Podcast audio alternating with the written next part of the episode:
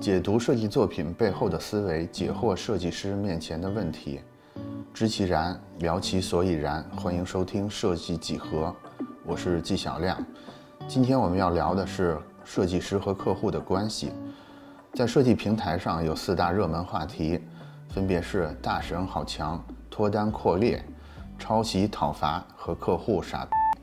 这四大话题中有两正两反，阴阳互生。但是其实前三个话题的热度加起来也没有最后一个客户傻叉的程度强烈。客户呢，虽然在给设计师钱，但是仍然集万千怨恨于一身。可以说，只要是做设计师，就没有心中对客户毫无怨念的。那么，我们今天就来盘一盘我们的衣食父母为什么不能让我们喜欢？我们之间的亲子关系究竟出了什么问题？那诗云。客户虐我千百遍，我待客户如初恋。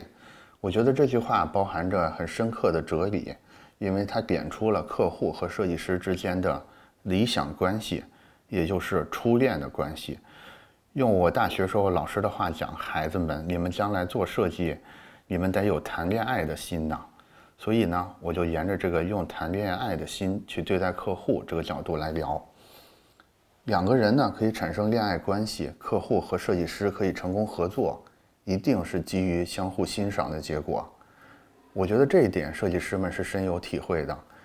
我跟每一个设计师交流的时候，都会发现他们很重视自身品牌的塑造，而且他们都已经认为好的设计师品牌就可以斩获到客户。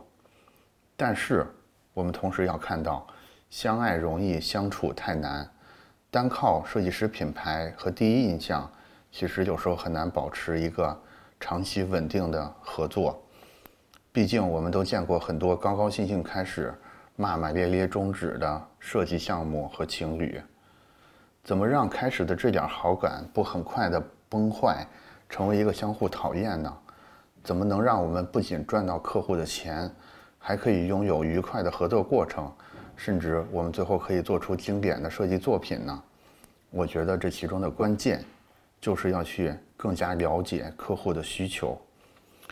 去了解客户的需求似乎是一个正确的废话，但是相信我，据我的观察，设计师们做的并不好。我来详细拆解。首先，我们应该从哪些方面了解客户呢？我把了解客户分成物理和心理两个层面。这两个层面其实是层层递进的。首先，我们要在物理层面自己去做很多功课，去了解客户，建立起一个基本的知识库。我们可以使用在物理层面可以使用的工具，包括但不限于百度、知乎、小红书、图书馆等等。我们要查到的物理信息是什么呢？首先，我们要定义清楚客户的需求是 what。注意，这是第一个。要点，同时也是一个最大的坑，就是客户说的那句话，几乎一定不是他的真实需求。你要花很多时间去仔细研究他，他说的那个需求到底是什么。这是 what。第二个是，我们要观察客户的竞争对手是什么人，也就是 who。我们要看到客户所在的行业里边的头部玩家和最近崛起的新秀分别是谁，他们是怎么做的。然后我们要去调研的另外一个要素就是时间因素。我们要看客户为什么在这个时间提出这个需求，我们要在多长时间解决这个需求等等。下一个呢，就是我们要去思考客户需求、客户问题背后的原因是什么，也就是 why。这个 why 重点是为什么是我来做这个设计，而不是别人来做这个设计。那基于你在百度、图书馆、小红书等等之类查到这些信息之后，你要把你这些信息串联起来，形成一个工具，也就是一个提案。这个提案，我觉得它包含的内容大致就是：你要告诉客户，我认为您这边产生一个 what 需求的原因是，你想给你的用户什么 who 提供一个什么样的产品或服务，然后我调研了您的同行。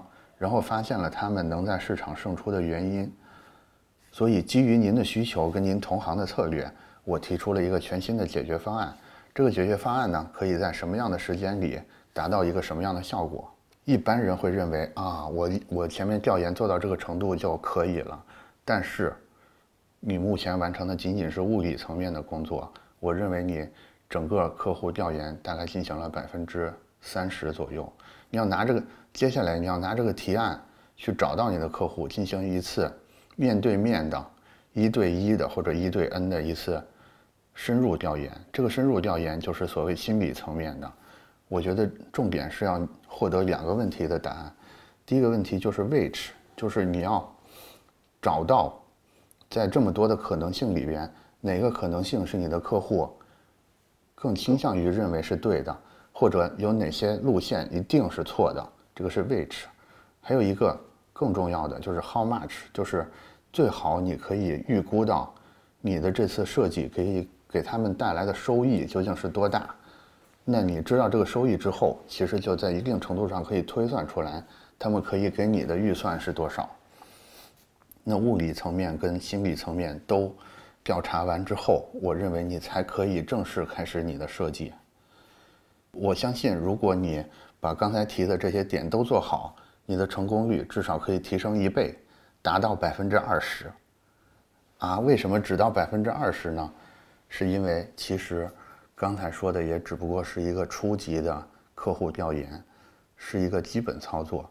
如果你想进一步的提升过稿率、客单价，甚至你像刚才刚才我们说的，你要跟客户进行一次充分的合作，产生一个经典的设计作品，那我们需要重新来再过一遍刚才的这六 W 三 H，然后你才会发现，其实你对客户仍然是一无所知的。你可能不相信，现在现在我们开始，第一个 what，我现在开始问客户相关的一些问题，你可以检查一下你是不是知道，客户他所在的行业一定是一个大行业里边的细分行业，你知道客户属于的那个大行业都有哪些细分行业吗？比如在线旅游行业可以分成以下几个模式，分成票务。到酒店模式，然后团购、电商模式，然后自助游分享模式，还有 B to B 模式。也就是说，如果你做一个在线旅游行业的客户，你需要知道他们在他们的大行业里边属于哪一种模式的分支。另外，你还需要知道客户内部都有哪些部门构成，这些部门的职能是什么，他们是怎么帮助客户的。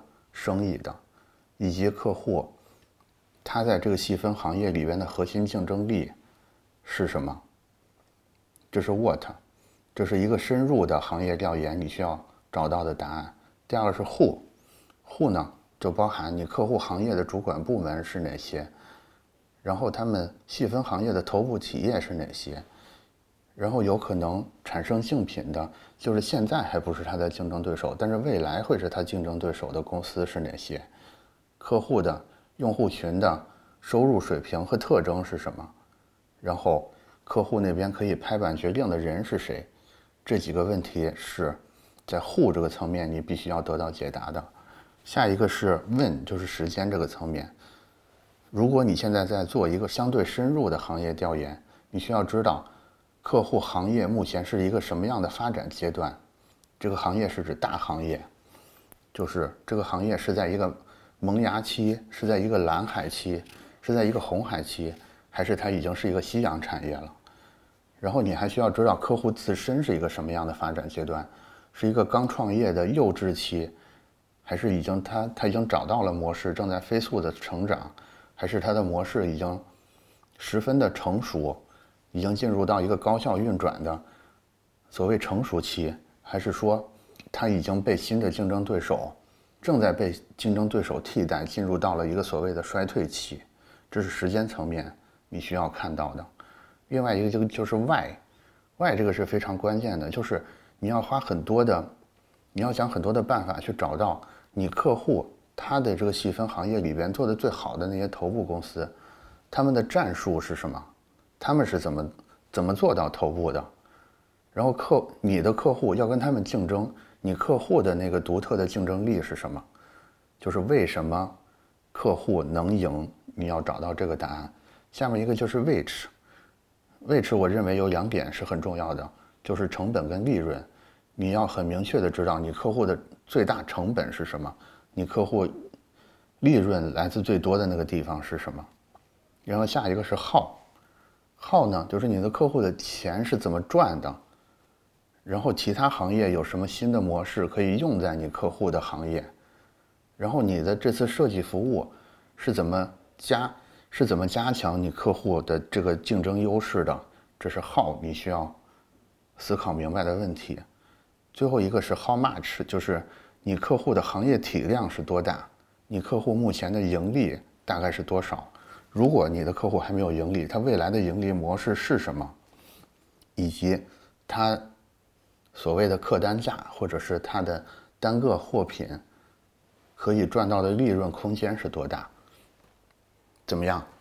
上面的这个六 W 三 H，我刚才问的所有这些问题，你能回答出来多少？我相信能回答出来的设计师是很少的，以及只要你能说出其中一半的答案，我相信在客户的心中你已经是神一样的存在了。同时呢，如果你知道上面超过一半的答案，客户在你的心里也就不再只是个人傻钱少事儿还多的麻烦了。如果你能回答上面所有的问题，那你跟客户就建立了一个高度的共识。我相信，在这种共识上做出来的设计，才能达到一个珠联璧合的境界，也就是真正有价值的好设计。那么这些问题的答案哪里可以得到呢？我可以给大家一些线索。其实上面的问题大概分成两类，一类是客观数据类的，一类是行业观察类的。那数据类的网站呢，我推荐两个给大家，一个是国家统计局，一个是知网。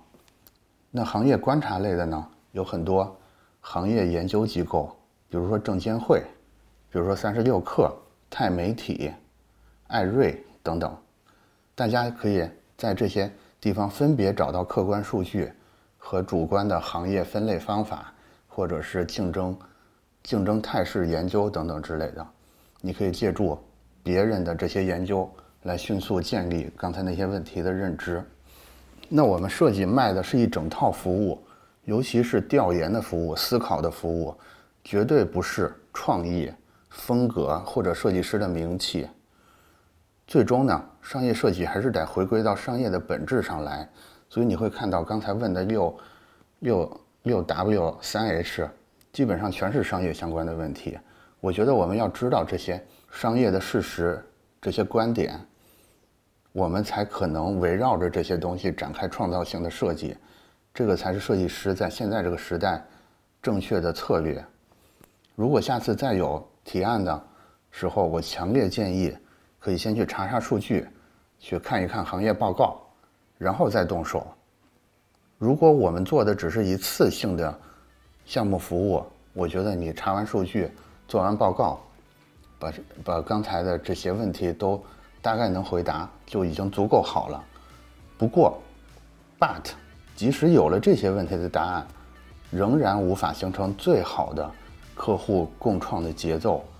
以后有机会呢，我们再来深入聊一下。